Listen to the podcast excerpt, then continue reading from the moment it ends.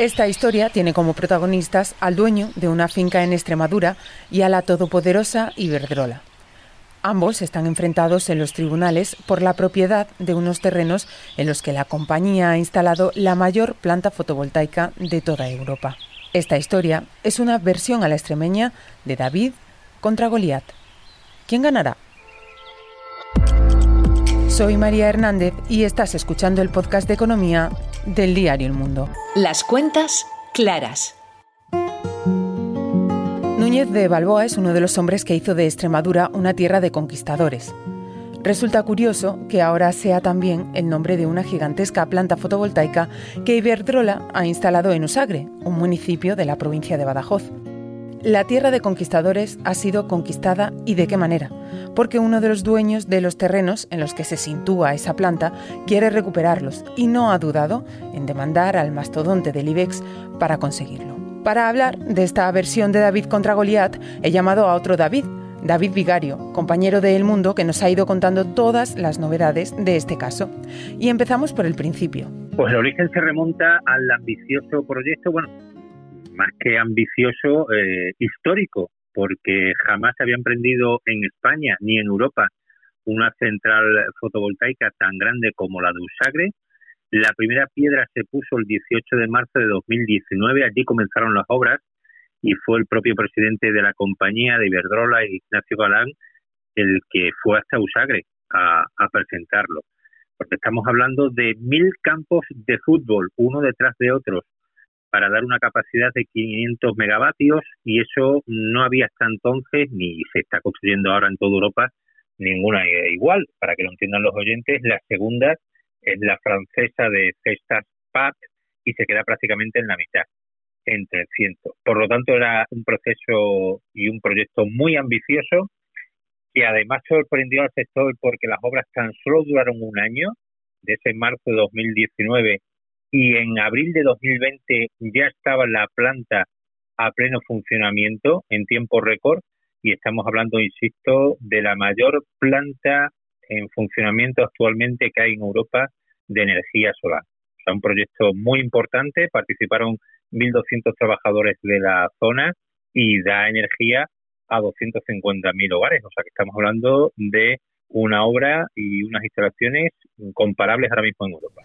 Y entonces Iberdrola eh, monta esta planta en unos terrenos que pertenecen a tres propietarios, ¿no? Claro. Pero uno de ellos ahora reclama que quiere recuperar esos terrenos. Son mil hectáreas de superficie, mil campos de fútbol, por lo tanto es muy difícil que solo haya un propietario. Eso es una infinidad de dimensiones de terreno tremendas. Entonces hay tres propietarios en, esa zona. Con todos ellos llega un acuerdo. Eh, y con, la con los tres llega un acuerdo de arrendamiento. En el caso que nos ocupa, con el que luego va a denunciar eh, eh, esta cuestión, lo hace por 25 años. Pero de forma paralela, se establecen los acuerdos, se firman y, y Verdola empieza a construir, empiezan las obras en un contrato de alquiler en esta superficie, pero a la vez intenta con las administraciones que el proyecto se declare bien de interés público y cuando una obra, unos terrenos se declaran bien de interés público, eh, en este caso las administraciones pueden declarar el, la expropiación. Y ahí el, el, el dueño de los terrenos eh, no puede hacer absolutamente nada y al precio que eh, se indique. Y eso fue lo que pasó, que mientras Iberdrola llegaba a un acuerdo de alquiler por 25 años y lo firmaba y entraba en funcionamiento, sin embargo, y a la par con las administraciones, tanto la Junta de Extremadura, porque necesita los permisos, con el ayuntamiento, con la delegación de gobierno y con el Ministerio de Transición, pues a la vez eh, iniciaba un proceso para conseguir que el proyecto se declarara bien de interés público. Y cuando lo consiguió, cuando tuvo esa declaración, lo que hizo fue expropiar los terrenos al, al cliente, al arrendatario, que no quería venderlos, o al menos al precio por el que la expropiación decía, por lo tanto no llegaron a un acuerdo y se fue a los tribunales. Y ahora, en una reciente sentencia, el Tribunal Superior de Justicia de Extremadura le da la razón al propietario, le dice que la actuación, y te hablo entre comillas, de la propia sentencia eh, de Verdrola es sorprendente y que el despropósito no tiene nombre. Es decir, le viene a decir Verdrola, ¿cómo que por una parte llegas a un acuerdo con la persona que es dueña de los terrenos y se lo alquilas por 25 años y por otra le haces la jugada y se los propias y le devuelve los terrenos en la sentencia a su dueño. Le dice además en esa sentencia de la que tú estás hablando eh, que, la compañía no tenía justificaciones para expropiar la finca del, denunciante, ¿no? Le, dice que resulta una, expropiación ilegal y nula, ¿no? Claro, porque dice, bueno, si, si usted ya tiene los terrenos y los tiene en alquiler y usted ha podido hacer la obra y la planta está en funcionamiento, ¿por qué se quiere quedar con esos terrenos para que sean de su propiedad si usted ha llegado a un acuerdo con su legítimo propietario por 25 años? ¿Por qué a la vez que llega a un acuerdo, de forma paralela, intenta por todos los medios quedarse con esos terrenos? Pues en principio solo podría haber una explicación por un tema absolutamente económico. No quiere estar en el alquiler, lo que quiere es tener los terrenos a su disposición, ser suyos, no llega a un acuerdo con el propietario y al conseguir esa declaración de utilidad pública, que también es revocada con esta sentencia, ahí ya le obliga a... el, dueño del terreno no se puede defender eh, porque ahí las administraciones públicas te obligan a eh, aceptar el dinero, salvo que vayas, como ha pasado en este caso, a la justicia y emprendas un camino costoso de David contra Goliat, con unos abogados enfrente muy poderosos con Endesa, con dinero, con todo el tiempo del mundo, porque si esto se alarga y la central sigue activa, mm, a Iberdrola le interesa y sin embargo al particular pues tiene que sufrir un calvario que en este caso, a la espera, por cierto, lo que diga el Supremo, pues de momento le está dando la razón. Y una de las polémicas que también eh, están en este caso es el papel que han jugado las administraciones públicas, ¿no? Precisamente en ese proceso de, de justificar la expropiación y además, como decías tú antes, en un tiempo récord, ¿no? Por una parte está el litigio por vía administrativa sobre la titularidad de los terrenos, que hay ya una primera sentencia en contra de Iberdrola que debe devolver los terrenos a su antiguo dueño, y por otra parte, se ha abierto un proceso penal en el que están implicados los responsables municipales de entonces, también un empresario local, extremeño, por eh, la construcción de la planta de manera irregular, al menos irregular, por no tener licencia, por construirla sin permisos, en un terreno, por cierto, rústico, un terreno rústico que necesitaba una serie de licencias de cambio de titularidad. Eh, no se puede construir así por así un terreno rústico en ningún sitio. Y, por todo ello, porque la secretaria municipal del ayuntamiento advirtió al alcalde de que no se podía construir y no se podía dar la licencia de apertura de esa actividad eh, porque faltaban muchos requisitos y sin embargo pues se lo pasaron a, por la, a la torera tanto el ayuntamiento como la empresa y la actividad a día de hoy sigue en funcionamiento. Todo ello con el beneplácito de quién, porque eh, para conseguir eh, la declaración de interés público, para conseguir también una cuestión muy importante, que es la declaración de impacto ambiental. Ahí también están implicados la delegación de gobierno, distintas consejerías de la Junta de Extremadura y el Ministerio. Todo ello salió adelante sin ningún tipo de problema, pero faltaban otro tipo de documentación, fundamentalmente las licencias municipales que no se otorgaron o que se otorgaron irregularmente a pesar de las advertencias de la Secretaría Municipal y por todo ello se ha abierto un proceso penal y va a haber juicio oral en los próximos meses. Y David, ¿qué ambiente hay entre la gente del pueblo? Yo no sé si hay mucha, muchas personas de por ahí, de la zona, que, por ejemplo, trabajen en esta planta o, tengan relación laboral con, esta planta y no sé si eso ha podido causar eh, o división o algo o, no, al contrario, están más de parte del propietario, por ejemplo, que, que quiere recuperar sus terrenos. No sé cómo, cómo, se está viviendo eso en la zona. Sí, es una buena pregunta porque efectivamente este tipo de proyectos eh, otorga eh, no solo a usuarios, sino al resto de poblaciones de la comarca mucho trabajo y actividades económicas, no nos engañemos. Y por eso precisamente tanto el anterior alcalde como el actual del Partido Socialista pues intentan eh,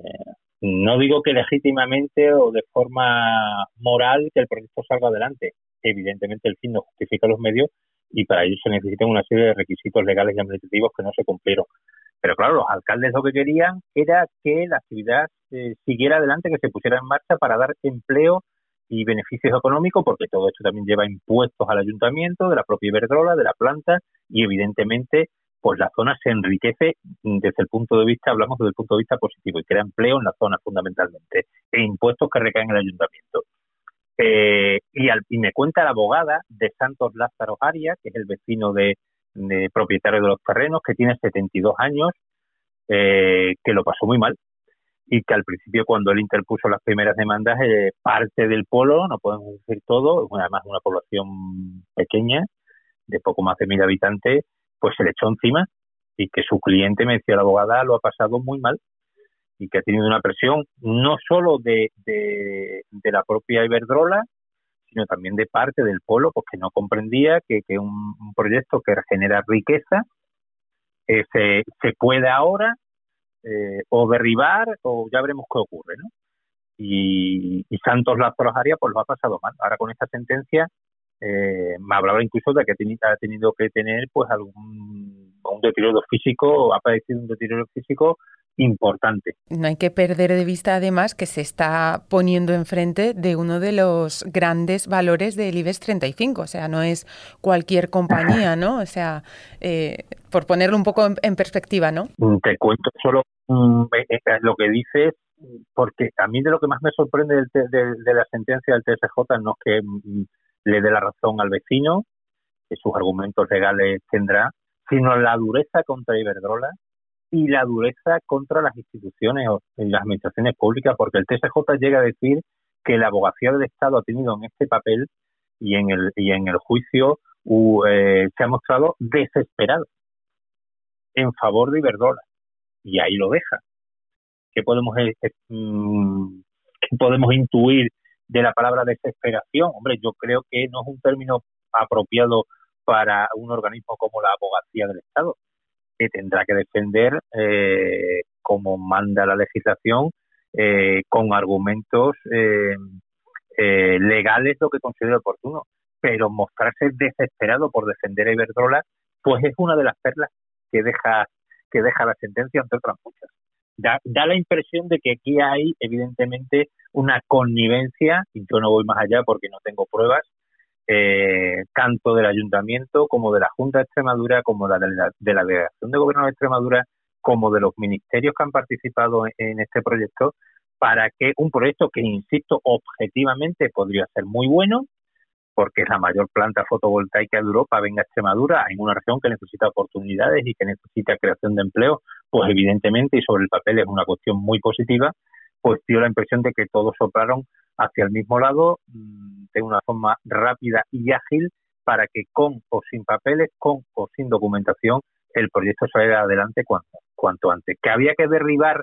a personas de por medio, que había que pisar la legalidad, pues da la impresión, al menos ateniéndonos a lo que dice el TSJ, que así ocurrió. Además, eh, bueno, David, yo que también soy de soy extremeña, soy de la tierrina, em, es un poco un, ejemplo más o una prueba más de cómo el campo extremeño em, se ha convertido en los, los, últimos años en objetivo de, de macroproyectos y de grandes compañías, ¿no? Eh, que buscan precisamente el, territorio de el territorio extremeño eh, para instalarse y para, para mm, desarrollar proyectos de este tipo, pero también muchos de ellos o algunos de ellos eh, están rodeados de bastante polémica, porque hoy estamos hablando de, del proyecto Núñez de Balboa, pero hace unos meses tú también nos has estado contando todo lo que ha pasado con, con Valdecañas, ¿no? No sé si este caso puede ser también, pues eso, un, nuevo caso Valdecañas o, bueno, no sé, veo paralelismo, ¿no? En, en esas polémicas. Entre otras cuestiones porque ambos pueden derribarse y eso ya sería mm, quedan poquísimos recursos, ya creo que solo le queda Europa a, a Valdecañas, eh, que es un proyecto en este caso turístico, de chalet mm, de lujo, rodeado siempre de la polémica porque eh, allí se dieron cita unos apellidos, ni mucho menos todos, pero sí ciertos apellidos ilustres eh, de la nobleza española que yo creo que deterioraron o pusieron en contra parte de la opinión pública de este proyecto, eh, que tiene algunas similitudes, como tú dices, aunque allí no está Iberdrola, pero, pero sí que se construyó eh, también en, una, en, una, en un asentamiento declarado rural, eh, en, en aquella época tampoco había, no, no tenía declaración de impacto ambiental, sin que también se pisoteó la ley para que el proyecto, que yo creo que también, y, pero es mi punto de vista, es beneficioso para Extremadura eh, y también ha creado muchos puestos de trabajo en la zona, pero eso no tiene nada que ver, insisto, con que el fin justifique los, medios, los medios y al menos en aquella época tampoco se siguieron los trámites administrativos oportunos. Aquí más de lo mismo, pero es que no me quedo ahí. Eh, es que en Monfragüe ha habido una polémica este pasado verano que también la hemos cubierto en el mundo, muy importante y donde Iberdrola también es, es, triste protagonista, porque en época de sequía, y más en el mes de agosto, en verano, eh, varias poblaciones del entorno de Monfragüe, que es parque natural, se quedaron sin agua. Es que el cauce de, del embalse del Tajo, que va a, a parar Monfragüe, eh, tenía verdín murieron muchos peces, bajaba con un aspecto lamentable.